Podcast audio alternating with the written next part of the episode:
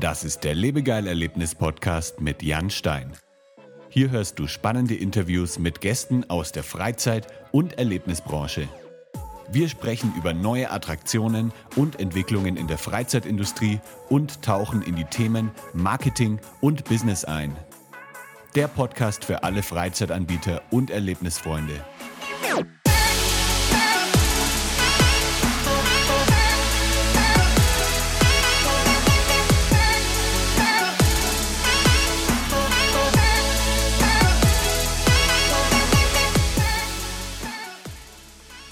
Hallo liebe Erlebnisfreunde, herzlich willkommen zu einer neuen Episode des Lebegeil Erlebnis Podcasts. Heute bei mir zu Gast ist Holger Schliemann. Holger Schliemann, aka Holger Montgomery, ist Immersive Entertainment Wizard und liebt es, Menschen einen kleinen Augenblick des Glücks zu bescheren. Seit seinem 20. Lebensjahr arbeitet er bereits an der Kreation von Events, Shows und Live-Erlebnissen. Zusammen mit Carsten Förweiser hat er damals auch das Grusellabyrinth in Bottrop gegründet und aktuell arbeitet er als Freelancer und schreibt nebenbei noch an einem Roman. Hi Holger. Hallo. Na? Na, wie geht's dir? Ja, wunderbar, danke. Ich bin ähm, quasi mitten auf der Arbeit mhm. und ich habe mich zurückgezogen in ein Raumschiff. So viel kann ich verraten. in einem Raumschiff, okay. Das ist ein, auf jeden Fall ein, äh, ein anderer Ort, als, ja, als so viele andere Menschen haben. Also die meisten Leute arbeiten in einem Büro und du halt das in stimmt. einem Raumschiff, ja. Hier ist auch machen. lustigerweise gerade der, der ruhigste Ort äh, im, im, ganzen Haus. Überall woanders ist hier geschäftiges Treiben und deswegen habe ich mich hier zurückgezogen in das Cockpit von dem Raumschiff. Aber mehr darf man wahrscheinlich nicht verraten, oder? Nee, leider nicht. Das ist äh, im Moment noch nicht möglich. Ich hoffe, es dauert gar nicht mehr so lange, ähm, bis ich auch was dazu verraten darf.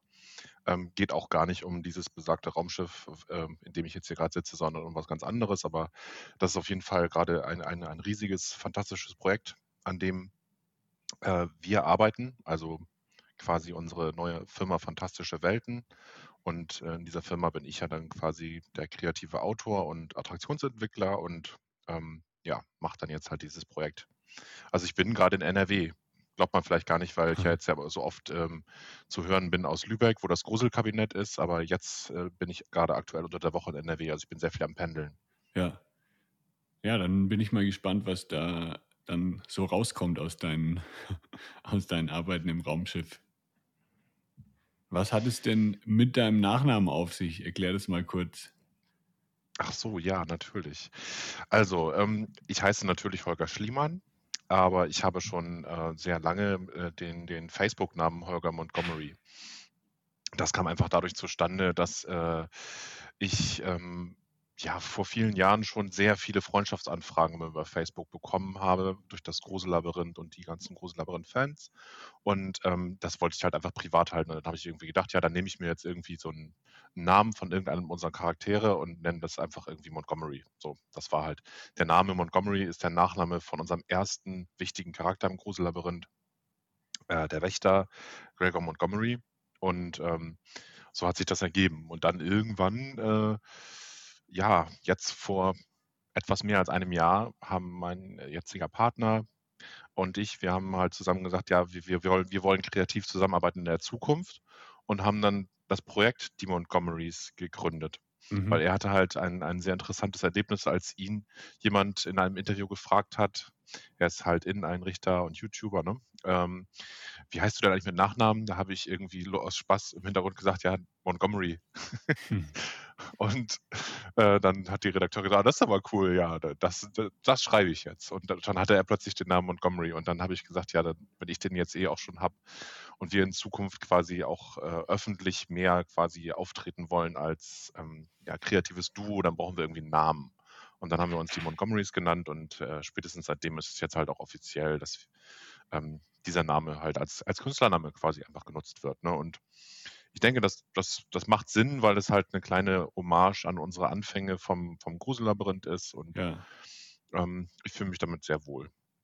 Ja, ich war erstmal ein bisschen verwirrt, als, weil auf LinkedIn kenne ich dich äh, als Holger Schliemann und dann äh, kam aber irgendwie die E-Mail von Holger Montgomery und dann wusste ich gar nicht, äh, mit wem ich es jetzt eigentlich zu tun habe.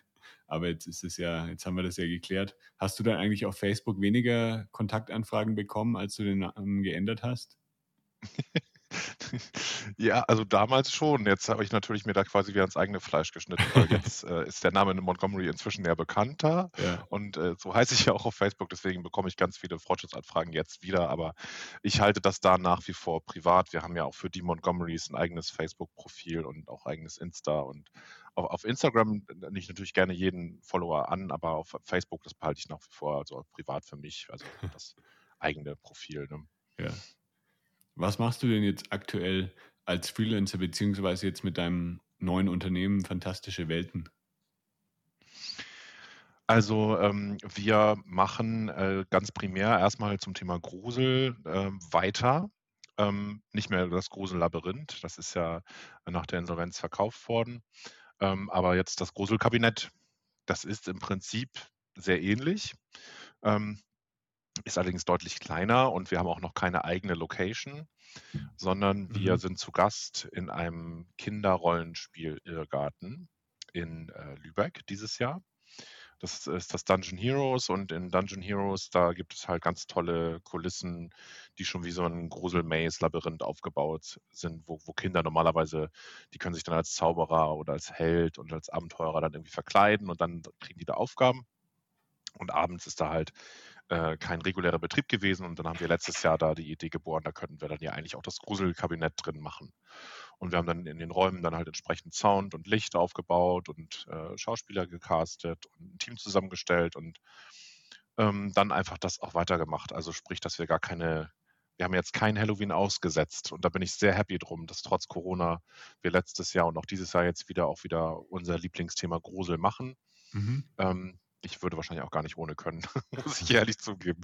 Das ist natürlich genau mein Ding. Ne? Aber wir haben Ja. halt letztes Jahr im Sommer auch schon gesagt, wir wollen aber auch weiterdenken. Wir wollen andere Attraktionen entwickeln, ähm, eigene andere Attraktionen, aber auch für andere Unternehmen.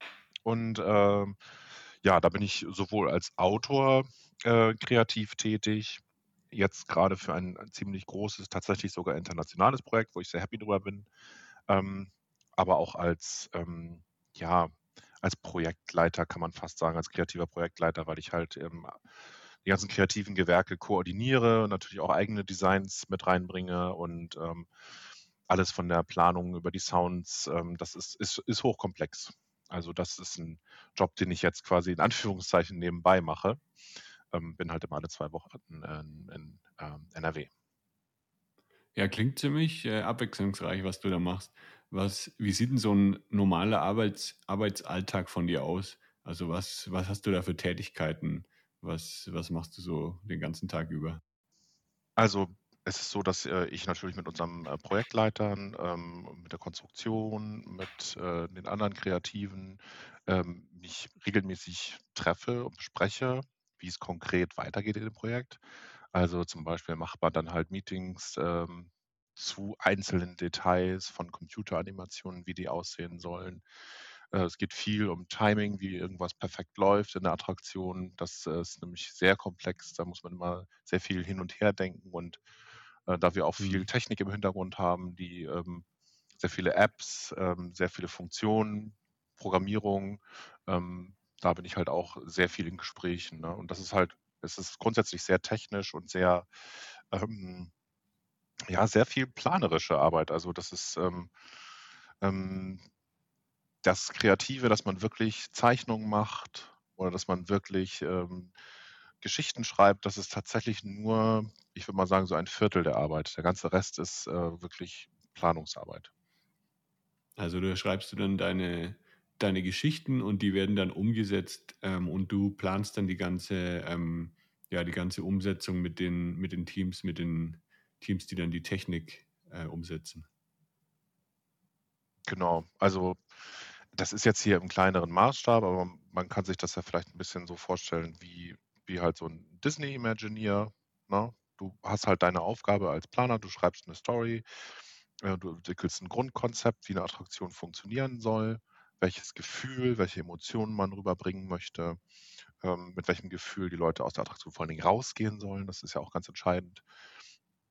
Und dann mhm. guckt man halt, mit welchen Motiven man das erreichen kann. Also welche, welche Szenen, Momente, welches, welches Lichtbild. Ähm, und äh, das ist halt, das ist ganz wunderbar, weil man setzt halt so ein Puzzle zusammen und das ähm, ergibt dann natürlich im besten Falle ein, ein ganz wunderbares äh, Gesamtwerk. Ne? Ja, und das ist halt, man darf es gar nicht unterschätzen, das ist, ist eine Arbeit von, von Jahren. Da werden sicherlich alle aus der Branche ein, ein Lied von singen können. Und ähm, ja, das ist halt, für mich ist das Erfüllung, das jetzt zu machen. Wobei wir natürlich, wie gesagt, auch an eigene Attraktionen wieder denken ähm, und auch schon verschiedene Konzepte in der Schublade haben, aber da kann ich heute leider noch nicht näher drauf eingehen. Ja, wie bist du dann äh, mit 20 Jahren in die Entertainment-Branche gekommen? Wie hat das da alles bei dir angefangen? Also meine Eltern hatten ein Ausflugslokal bei Kiel, die Villa Fernsicht. Und dort habe ich mit meiner Schwester zusammen ähm, die ruhige Zeit, Herbst, Winter, wo in der Regel nicht viel los war, weil es ein klassisches Sommerausflugslokal war. Da haben wir ein Konzept entwickelt ähm, und meinen Eltern vorgestellt, wie wir das hinkriegen können, dass da mehr Gäste kommen. Und unter anderem war da halt dieses Halloween-Event eine Idee, aber auch Winterzauber und äh, Valentinstag-Dinner und solche Geschichten. Und ähm, das habe ich im Prinzip direkt nach der Schule meinen Eltern vorgeschlagen und gesagt, ich, ich möchte lieber irgendwie wirklich was mhm. tun, was bewegen, als jetzt irgendwie zu studieren oder so. Ne? Also das war halt einfach so mein, ja, das war, das war meine Idee und es hat ja auch funktioniert. Also wir sind tatsächlich, Ina und ich sind direkt da reingerutscht und haben das gemacht. Und ähm, der Carsten, mit dem du ja auch schon äh, einen Podcast hattest, der ist auch relativ schnell dazugestoßen. Ähm, Im Prinzip war er im ersten Jahr auch schon im Hintergrund dabei und hatte ab dem zweiten Jahr dann auch mitgewirkt, intensiv. Und dann waren wir, wir drei quasi das Gespann, die das Grusellabyrinth gemacht haben. Und ähm, ich bin, glaube ich, so der klassische Autodidakt-Fall, ne? weil ich ja, wir haben ja wirklich unser Baby von, von ganz klein bis nachher in Bottrop riesengroß in dieser riesigen Waschkaue gemacht und äh, das hatte natürlich dann nachher auch äh, Dimensionen. Das war ja größer zum Beispiel auch als äh, Hamburg Dungeon ähm, oder andere so, solche typischen mhm. Midway-Attraktionen ne? und ähm, fast schon zu groß, würde ich so im Nachhinein sagen. Ne? Also es war halt ähm, die Attraktion selber natürlich nicht, aber ähm, sag ich mal, das, das gesamte, ähm, ja, das hätte man vielleicht auch noch, hätte man auch kompakter machen können, sag ich mal. Ne? Aber diese Location war halt einfach so, wie sie war. Sie war wunderschön, ist sie ja nach wie vor, dieses Gebäude. Und ähm, das ist natürlich ähm, eigentlich super, dass es da eine Attraktion gibt. Ja. Wie, wie passiert sowas dann bei, einem, bei einer Freizeitattraktion, dass das dann auf einmal so stark wächst und dass es dann ähm, irgendwie vielleicht sogar zu groß ist? Also in unserem Fall war das so, als es anfing, hatten wir noch ganz andere Zeiten. Also da war Internet ja noch gar kein großes Thema oder Online-Werbung sowieso nicht. Ähm, damals hat es halt gereicht, ein paar Flyer zu verteilen und mhm. Äh, das Glück zu haben, dass äh, zwei Zeitungsredaktionen sich dafür interessiert haben und darüber groß berichtet haben. Und ähm, das, das hat dann halt funktioniert, dass dann von Anfang an das Thema war in der Region in Kiel, wo natürlich eh ja auch nicht so wahnsinnig viel passiert und das eine große, was Großes Neues dann war. Ne? Und es hat irgendwie die Leute emotional auch getriggert, also weil wir das wirklich mit viel Herzblut gemacht haben und die, dieses die familiäre Gefühl, was wir da auch gelebt haben, ich glaube, das hat sich übertragen. Und ich glaube, dass das auch ein Geheimrezept für viele Erfolgsattraktionen ist, dass immer auch die Emotion sehr stark spürbar ist, weil letztendlich die Kunden mhm. ja eigentlich sich, sich einen emotionalen Moment kaufen wollen. Ne? Und wir haben das halt immer, immer ganz stark mit im Fokus gehabt in, in den Attraktionen, dass es halt eben nicht nur ums Erschrecken geht, sondern darum, den Leuten eine schöne Geschichte zu erzählen, wo sie mit Herzblut irgendwie mitfühlen können. Ne? Also starke Charaktere zum Beispiel sind ein sehr wichtiger Punkt, mit dem man sich identifizieren kann, die irgendwie witzig sind, ähm, mit dem man mitfiebern möchte. Ne?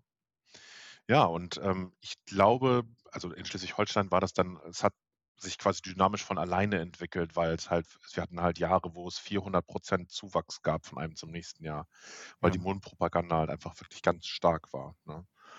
Und ähm, das war halt natürlich dann später, 2015, als wir nach Bottrop gegangen sind, was ganz anderes. Also da hatten wir, glaube ich, nur so in der Szene einen Namen, sag ich mal.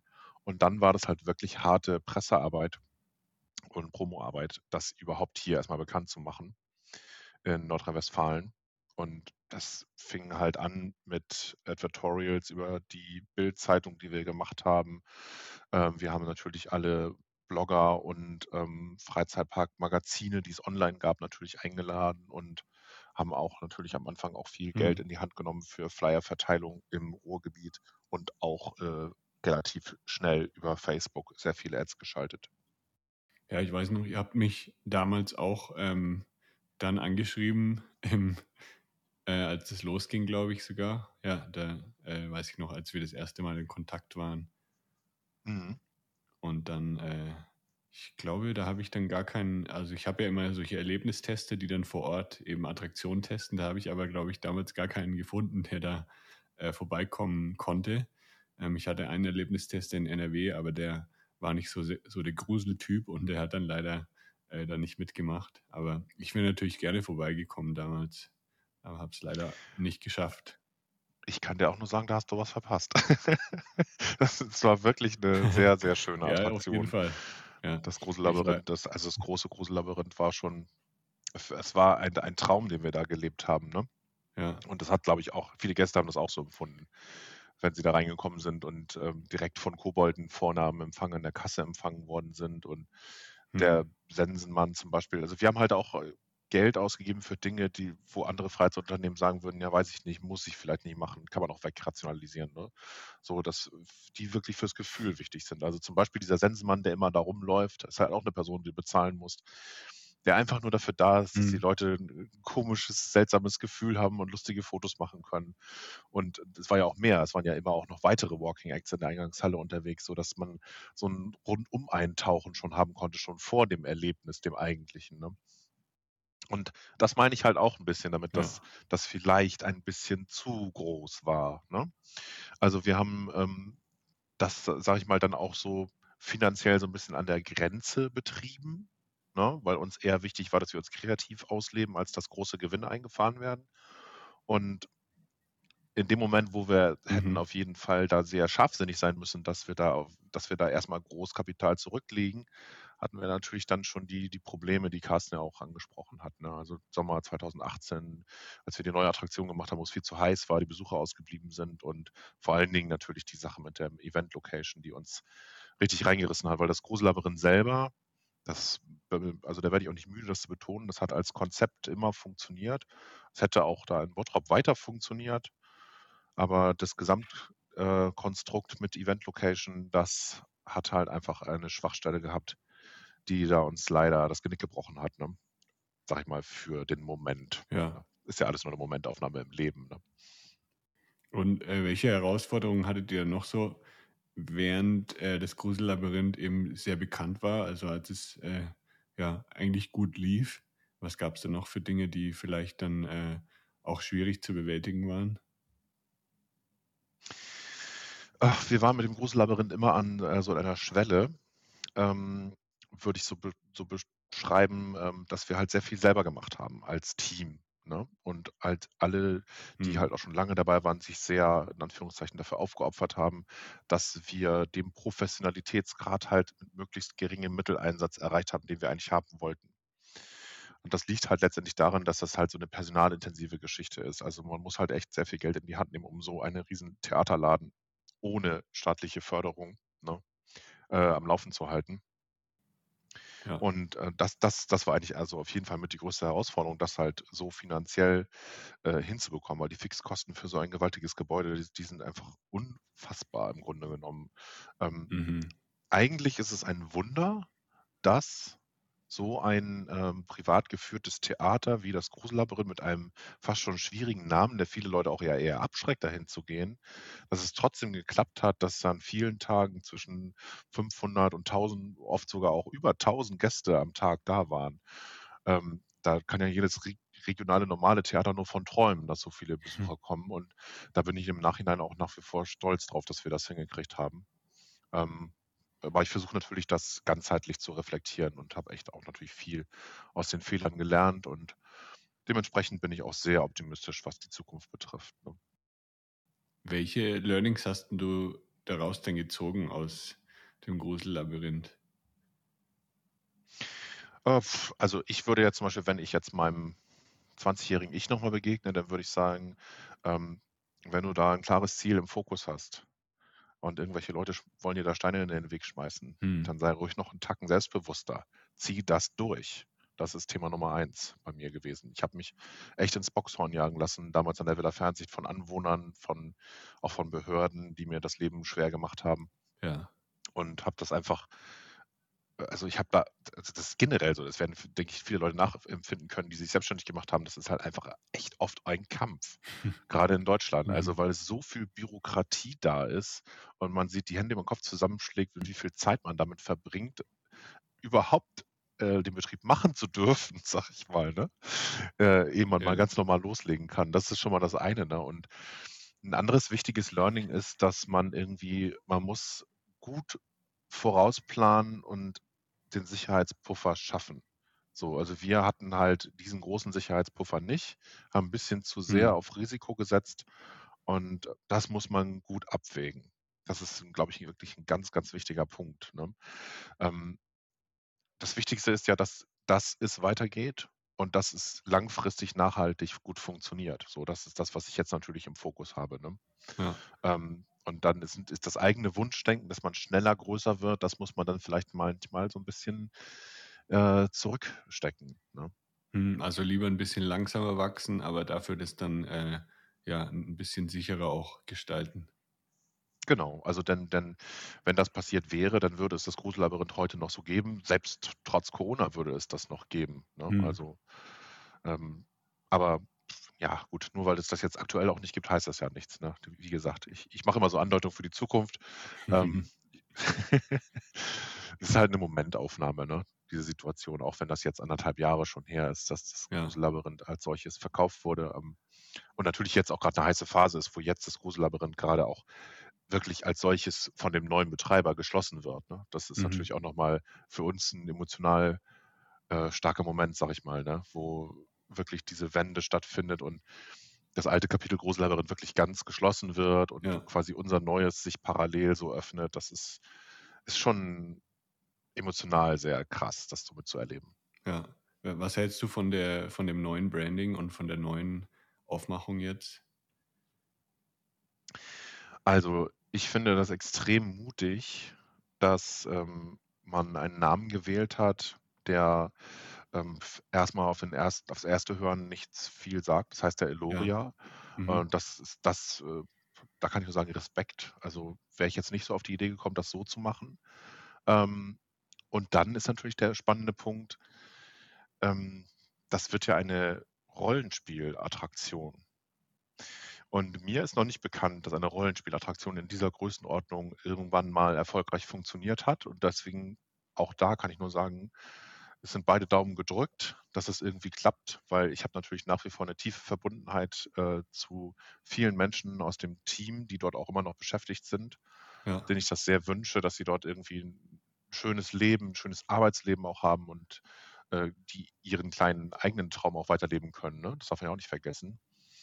Ähm, aber es ist natürlich wirklich, ich würde es mal als großes Wagnis bezeichnen, was da gerade passiert, ne? weil ich glaube, in, in der Kommunikation, in der Werbung, ist das ein Brett, das hinzukriegen, würde ich mal sagen.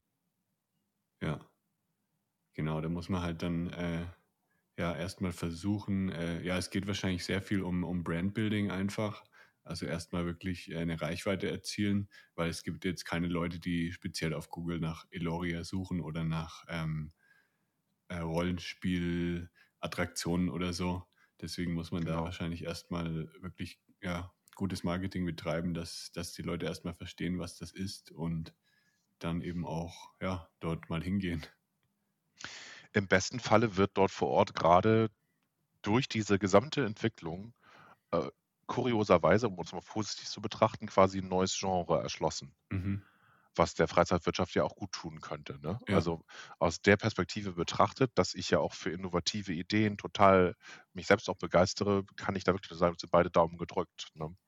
Ja. Ähm, muss man halt mal schauen, wie sich das äh, entwickelt. Ne? Also am, am besten wäre es natürlich, wenn alle Leute auch dann mal hingehen und sich das mal anschauen und nicht zu lange zögern. Ne? Ja, ich bin gespannt. Ich werde auf jeden Fall hinschauen, wenn ich es äh, mal schaffe. Das kann ich jetzt nicht auch wieder verpassen.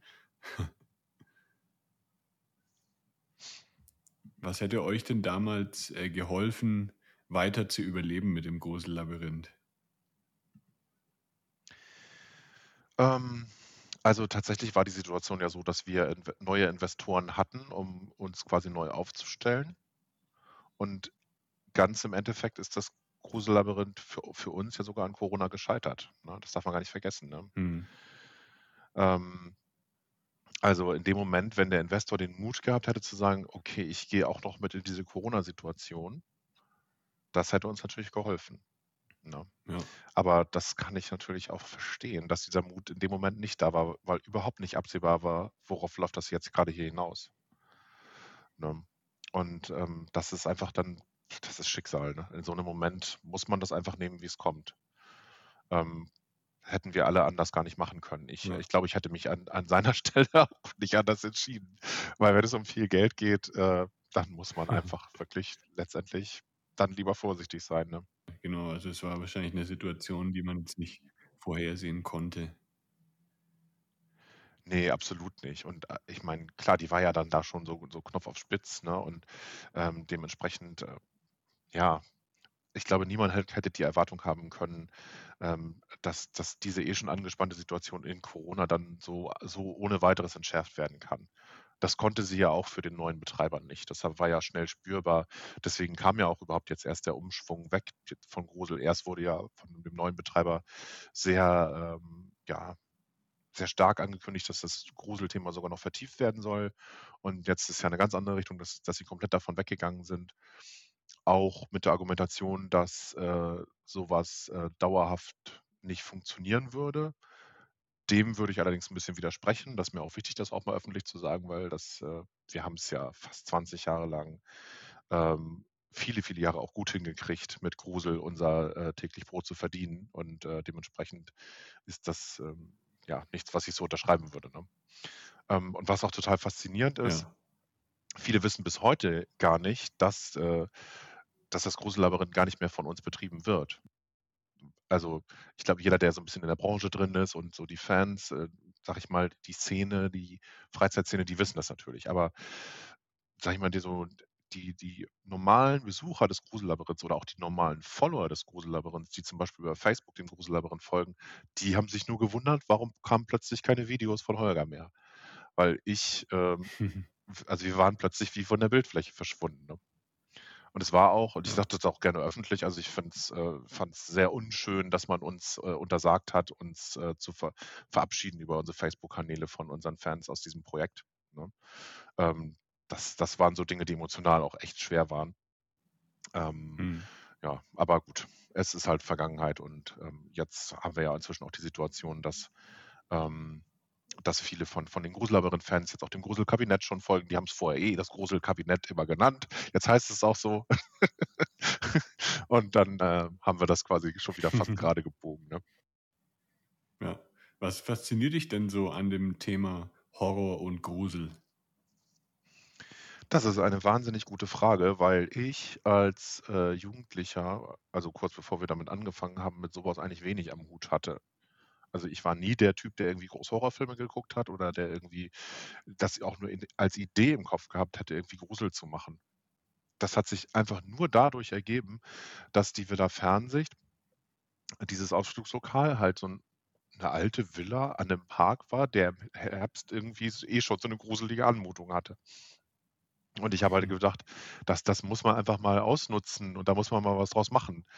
Und ich habe dann schnell gemerkt, da kann man voll kreativ bei werden, weil wir haben ja auch eine super tolle Speisenkarte entwickelt mit gespaltenem Hirn und Fledermaus-Ragout und diesen ganzen tollen Gerichten, äh, die natürlich ganz normale Gerichte waren, aber schön angerichtet und mit kreativen Namen. Ne? Aber das war schon, Ja. ähm, das war schon so, dass ich dann gemerkt habe, ey, das Thema, das, das, äh, das triggert mich auch. Und ich habe halt auch schnell gemerkt, dass mein Fable für Geschichten erzählen, weil ich ursprünglich ja mal den Plan hatte, dass ich zur Filmhochschule wollte und Regisseur werden wollte, dass ich den irgendwie da so auch ausleben kann, in meiner Aufgabe, meinen Eltern mit dem Konzept Erlebnisrestaurant zu helfen. Am meisten konnte ich es damit ausleben, weil wir halt eine Attraktion gemacht haben mit Story und mit großen, großer Spannung. Und das, das finde ich halt super cool an dem Thema Grusel. Es muss, nicht, es muss nicht mal unbedingt echt Horror sein, sondern dieses äh, Grusel ist eigentlich fast schon richtige Wort, dieses, dieses subtile Grauen, diese äh, wirklich tiefe Spannung in einer Geschichte, das finde ich halt sehr faszinierend. Und der Rest ist halt irgendwie so ein bisschen Selbstläufer geworden durch die vielen Menschen, die sich auch daran beteiligt haben, die oft viel Grusel begeisterter waren als ich noch oder Horror begeisterter und halt dann entsprechende Make-ups mit reingebracht haben, die immer krasser wurden oder halt auch Momente. Aber wenn man so die Geschichte des Grusellabyrinths sich anschaut, dann waren die meisten Attraktionen weder besonders blutig noch besonders schlimm vom Horrorfaktor her. Es waren oft ähm, fantastische Gruselgeschichten, so wie Harry Potter in noch ein bisschen gruseliger, so ungefähr. Also so ein bisschen Tim Burton-Style haben wir mal das gemacht. Habt ihr, habt ihr euch da auch ein bisschen dann inspirieren lassen von äh, Attraktionen wie den Dungeons, also in, in London, Hamburg oder Berlin? Ja, und umgekehrt auch. also natürlich, ja. ähm, das Dungeon in, Lon äh, in, in, in Hamburg habe ich äh, natürlich auch besucht gehabt, als wir angefangen haben mit dem Grusel-Labyrinth damals, ja. ähm, vor jetzt fast 20 Jahren. Da war das ja gerade ganz neu. Ähm, aber ich hatte damals gar nicht so im Hinterkopf, dass wir genau sowas machen wollen, weil das Dungeon mhm. erzählt ja so kleine historische Episoden in einzelnen kleinen Szenen. Und ich fand irgendwie diesen Gedanken viel cooler, dass man sowas wie das Haunted Mansion oder Phantom Manor, so eine Attraktion, wo man eigentlich so durchfährt und nur so dieses Gefühl aufschnappt, wenn man sowas in, in eine durchgehende Geschichte verwandeln könnte und dann da wirklich durchläuft. Ich hatte auch ähm, als ja, Kind, äh, etwas älteres Kind, irgendwie so 10, 12, hatte ich mal irgendwann einen Traum, wo ich ein ganz klares Bild vor Augen hatte, wie Leute durch solche Gänge laufen und das und ne, sich ganz toll dabei fühlen, aber auch Spannung haben und, und, und Angst und so. Und dieses Bild hat sich bei mir total manifestiert. Also das war immer da und das hat, mhm. das wurde dann auch realisiert in einer dieser Attraktionen. Da lief man dann so eine Treppe hoch und dann auf der anderen Seite wieder eine, eine Treppe runter in einen düsteren Keller und ja, einfach schöne Momente, die dann dadurch erzeugt werden konnten. Ne? Ja. Jetzt ist ja ähm, das Thema, Thema Horror ähm, in, in den USA eigentlich noch viel größer. Ähm, hast du gemerkt, dass es in den letzten Jahren jetzt auch durch eure Attraktionen zum Beispiel oder durch die Dungeons, dass es dann in Deutschland auch ähm, immer populärer wird und auch jetzt äh, zum Beispiel Halloween ist ja, war ja vor 20 Jahren auch noch nicht wirklich ein Thema und das wird jetzt auch immer mehr zelebriert? Ja, also grundsätzlich kann man das schon sagen, aber die Dynamik in dieser Entwicklung finde ich jetzt aktuell ehrlich gesagt gar nicht so spürbar. Vor zehn Jahren hätte ich das jetzt sofort unterschrieben, ne? weil immer mehr mhm. Freizeitparks dazu kamen, die auch noch ein Halloween-Event gemacht haben. Ja. Jetzt sind es ja nur noch wenige. Die meisten sind quasi im Prinzip schon fast etabliert und abgesehen von den Freizeitparks und Halloween-Partys und vereinzelten Events, Festivals wie Burg Frankenstein, ist es im Prinzip ja immer noch klein was mhm. hier in Deutschland und Europa stattfindet. Ne? Äh, also in UK zum Beispiel ist es ja schon ein bisschen mehr als bei uns. Warum auch immer das ausgerechnet da ist, vielleicht durch die engere Verbundenheit zu den USA noch. Ähm, aber ich, ich wirklich verstehen kann ich es auch nicht, warum noch nicht in jeder Stadt irgendwo ein Horror Maze ist oder ein Haunted House. Ne? Ähm, es gab ja mal kurzzeitig den Versuch in Hamburg mit dem Horrorhaus Hamburg. Ich weiß nicht, ob du das mitgekriegt hast. Ähm, nee. Das hat auch nicht funktioniert. Also das ist einfach so, irgendwie ist das überhaupt keine gelebte Kultur bei uns. Mhm. Und ähm, für uns war das ja auch immer eine Riesenaufgabe, die Leute außerhalb der Halloween-Herbstzeit dafür zu begeistern, dahin zu kommen. Ähm, das darf man echt nicht vergessen. Also was das betrifft, das ist schon, das kann man nicht so aus dem Ärmel schütteln. Es ist kein Selbstläufer. Es ist immer mit viel Marketing, ähm, Einsatz und Aufwand verbunden ähm, die Leute für so eine Attraktion ganzjährig zu begeistern. Ne? Und ja. ich glaube, das wird, wird sich auch erst ändern, wenn das, wenn das kulturell sich irgendwann mal hier integriert hat. Aber dafür müssen, glaube ich, noch sehr viele Leute die Initiative ergreifen, sich das zu trauen. Und momentan sehe ich das gerade gar nicht so. Ne? Denkst du, das hängt vielleicht in erster Linie dann damit zusammen, dass es einfach ähm, nicht so interaktiv ist? Also zum Beispiel bei den Escape Rooms ist ja so, äh, Escape Rooms mit Horrorthema laufen ja wunderbar. Also da gibt es ja, die sind ja sehr, sehr beliebt und viele Leute gehen da dann gerne hin und lassen sich erschrecken. Aber da ist halt dieses Interaktive noch dabei, dass man Rätsel lösen muss ähm, und irgendwelche Aufgaben erledigen muss. Äh, liegt es vielleicht da irgendwie dran, dass die Leute dann lieber irgendwas aktiv machen, anstatt irgendwie sich von einer Theatervorstellung äh, berieseln zu lassen? Nee, das glaube ich gar nicht, weil im Verhältnis gesehen ist ja zum Beispiel das Grusellabyrinth äh, viel, viel erfolgreicher gewesen als jeder Escape Room. Mhm. Ähm, ich glaube eher, dass es daran liegt, wenn man, wenn man jetzt mal an andere Dimensionen denkt, zum Beispiel, keine Ahnung, ich plane jetzt irgendwie in Berlin ein kleines Haunted House aufzumachen, wo die Leute durchlaufen können. Das Problem ist der Business Case, weil es ist sehr schwer darstellbar, wie viele Besucher werden denn da kommen. Es gibt dafür einfach keinen vergleichbaren Fall, womit man einen Banker einfach so überzeugen könnte. Ja. Und dann ist der nächste schwierige Punkt, wie setze ich die Personalkostenplanung auf? Mhm. Denn das ist ja das Hauptproblem. So eine Attraktion ist im Vergleich zu einem Escape Room personalintensiv und damit teuer Ja. im Betrieb. Und das ist natürlich was, wo jeder, ähm, der darüber vielleicht mal anfängt nachzudenken, schnell zu der Erkenntnis kommt, "Äh, es ist mir vielleicht ein bisschen zu riskant, so viel Mhm. Geld für Personal auszugeben und nicht zu wissen, wie viele Leute überhaupt kommen würden. Ne? Und ich glaube, das Grusellabyrinth-Problem in Anführungszeichen hat das jetzt sogar noch verstärkt, würde ich mal fast vermuten. Weil äh, natürlich die, das, das vermeintliche, sage ich bewusst, Scheitern des Grusellabyrinths erstmal irgendwie diesen Punkt oder ich sag mal fast dieses richtig dicke Ausrufezeichen gesetzt hat, dass man damit in Deutschland nicht nachhaltig Erfolg haben kann. Mhm. Und ich sehe das echt auch als meine Aufgabe an, das diesen Beweis noch irgendwie zu liefern, dass das doch so ist. Ja. Ja. ja, bei einem Escape Room ist es ja wirklich so, da hast du dann deinen Game Master, der betreut dann das Spiel und ist dann in vielen Fällen auch dann gleichzeitig noch der Schauspieler, der dann zwei, Ja. dreimal reingeht und die Leute erschreckt. Und mehr Personalkosten fallen ja dann eigentlich da nicht an, aber bei so einem ähm, Horror Maze oder einem Haunted House muss man ja dann wirklich äh, mehrere Schauspieler haben, die dann ähm, da die ganze Zeit sind. Das heißt, da muss der, der Durchlauf an, an Leuten einfach konstant, äh, da müssen immer wieder ähm, viele Leute dann da reinkommen, dass sich das dann rechnet. Beim Ja. Escape Room hast du ja ähm, dann eine Gruppe pro Stunde, die zahlt dann irgendwie 120 Euro, dann kann man das ja ganz gut kalkulieren. Ähm, aber so ein Horror, so ein Horror Maze, da kann man ja dann keine 20, 30 Euro pro Person wahrscheinlich verlangen auch, oder? Also wir nehmen jetzt ja aktuell 18 Euro für das Gruselkabinett in Lübeck. Mhm. Äh, die Leute zahlen das erstaunlicherweise ohne Murren. Ähm, ich hätte auch damit gerechnet, dass es vielleicht als etwas teuer empfunden wird, aber das Gegenteil ist der Fall. Die Leute, die rauskommen, sagen halt immer, dass es echt das Geld sehr absolut wert ist. Ich Ja. glaube, die Leute entwickeln auch ein Bewusstsein dafür, wenn sie vielen Menschen da drin begegnen, ähm, dass, das, dass das auch Geld kostet. Ne, Das darf man halt nicht vergessen, unterm Strich. Ja. Ne? Ja, da habe ich auch, äh, das war auch sehr interessant mit, mit Fabian Richter und äh, Martin Lind habe ich da in der letzten Episode drüber gesprochen, eben um dieses Preisbewusstsein in Deutschland, dass zum Beispiel in den USA ähm, kostet halt der Eintritt für Universal Studios ähm, mal eben 100 bis 150 Dollar. Und in Ja. Deutschland äh, ist halt gerade so der, diese Schwelle erreicht von 50 Euro, wurde jetzt äh, von einigen Parks ähm, jetzt, ja, die verlangen jetzt mehr. Und da ist ja, in Deutschland ist einfach diese, sind die Ausgaben für Freizeit eigentlich äh, einfach nicht so hoch wie, wie jetzt in den USA, beziehungsweise da ja, schrecken die Leute dann eher zurück, wenn man 20 Euro ausgeben muss. Mhm. Ja, das hat vielleicht auch etwas damit zu tun, dass äh, viele Freizeitaktivitäten, darunter fallen ja zum Beispiel auch Zoos, ähm, auch För Förderung bekommen in Deutschland. Theater auch. Ja. Und das ist wirklich sehr, also auf kulturell hier einfach gelernt, ne, dass solche Eintrittspreise eher niedrig sind. Ähm, die meisten Menschen sind ja auch zum Beispiel sehr verständnislos da in dem Bereich, wenn, wenn sie Musicals-Tickets sich kaufen, wie teuer die denn eigentlich sind. Mhm. Ne? Haben aber gar nicht so vor Augen, was eigentlich für ein, ein großer Apparat dahinter steckt, Ja. sowas überhaupt zum Laufen zu bringen, geschweige denn das Marketing dafür zu machen. Ne? Mhm.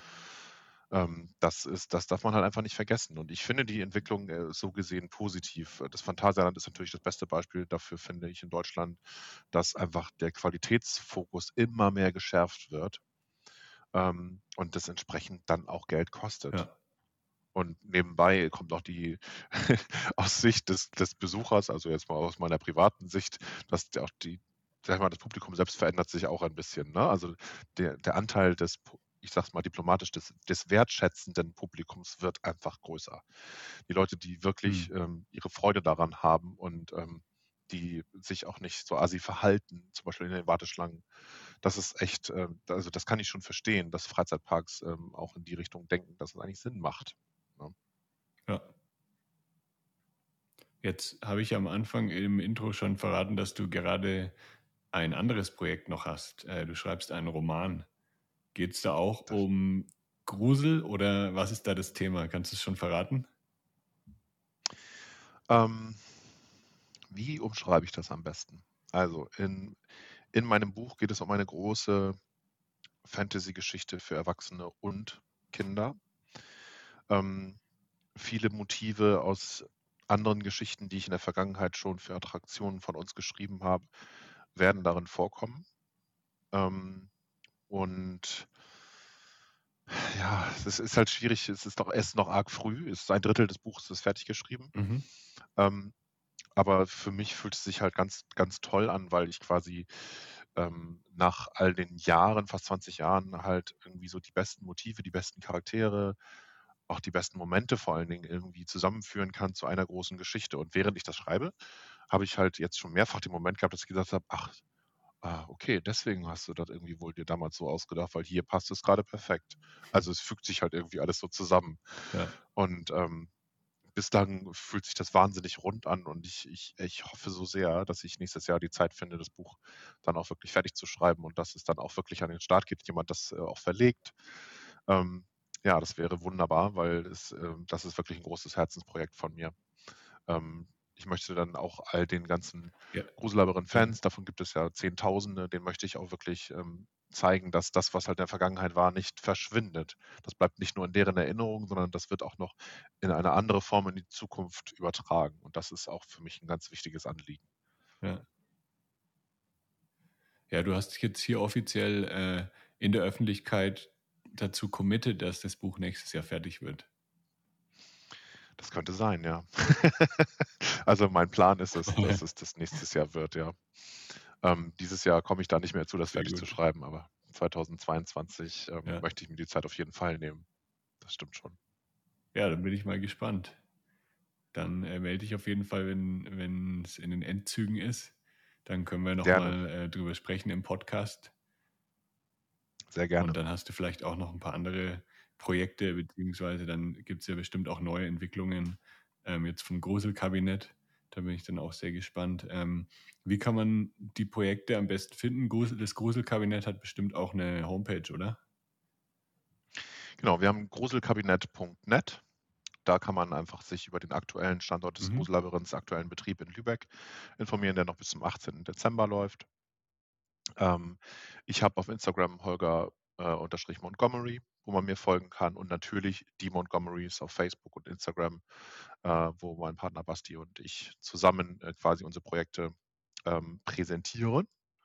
Und ähm, ja, da kann man sich die Informationen herholen. Und die, die Firma Fantastische Welten, die ist ja noch quasi in den Anfängen. Äh, die hat jetzt noch keine mhm. Webseite, aber wenn diese Referenz hier wenn die, die ich, an der ich gerade arbeite, wenn die auch erstmal soweit ist, dann, dann kommt die Webseite dafür auch. Ja, und äh, also wenn wir darüber reden können, wenn das Projekt soweit ist, dass das spruchreif ist, da würde ich mich auch sehr freuen, weil das ist, das ist keine Kleinigkeit, das, was ich hier gerade mache, ohne zu viel zu verraten. Das ist definitiv eine Weltneuheit. Das gibt es so in der Form noch gar nicht. Deswegen bin ich auch wirklich, kann ich nicht anders sagen, ich bin wirklich stolz drauf, daran beteiligt sein zu dürfen. Ähm, ja, und das, das wird großartig. Und jetzt muss ich mir den Mund verschließen. Sonst kriege ich nachher noch Ärger. okay. Ja, ich verlinke dann auf jeden Fall auch das, die ganzen Websites und Instagram-Kanäle ähm, in den Show Notes auf lebegeil-media.com slash podcast. Da findet ihr alle Infos nochmal. Und ja, dann wünsche ich dir erstmal viel Erfolg weiterhin beim Romanschreiben, bei den letzten Auftritten jetzt des Kabinetts dieses Jahres, dieses Jahres und natürlich auch dann viel Erfolg mit deinem neuen Projekt. Ja, ganz lieben Dank. Ich wünsche dir auch alles Gute und ja, hoffentlich hören wir uns bald wieder. Ne? Bis bald. Ja, mach's gut. Ciao, Holger. Ciao.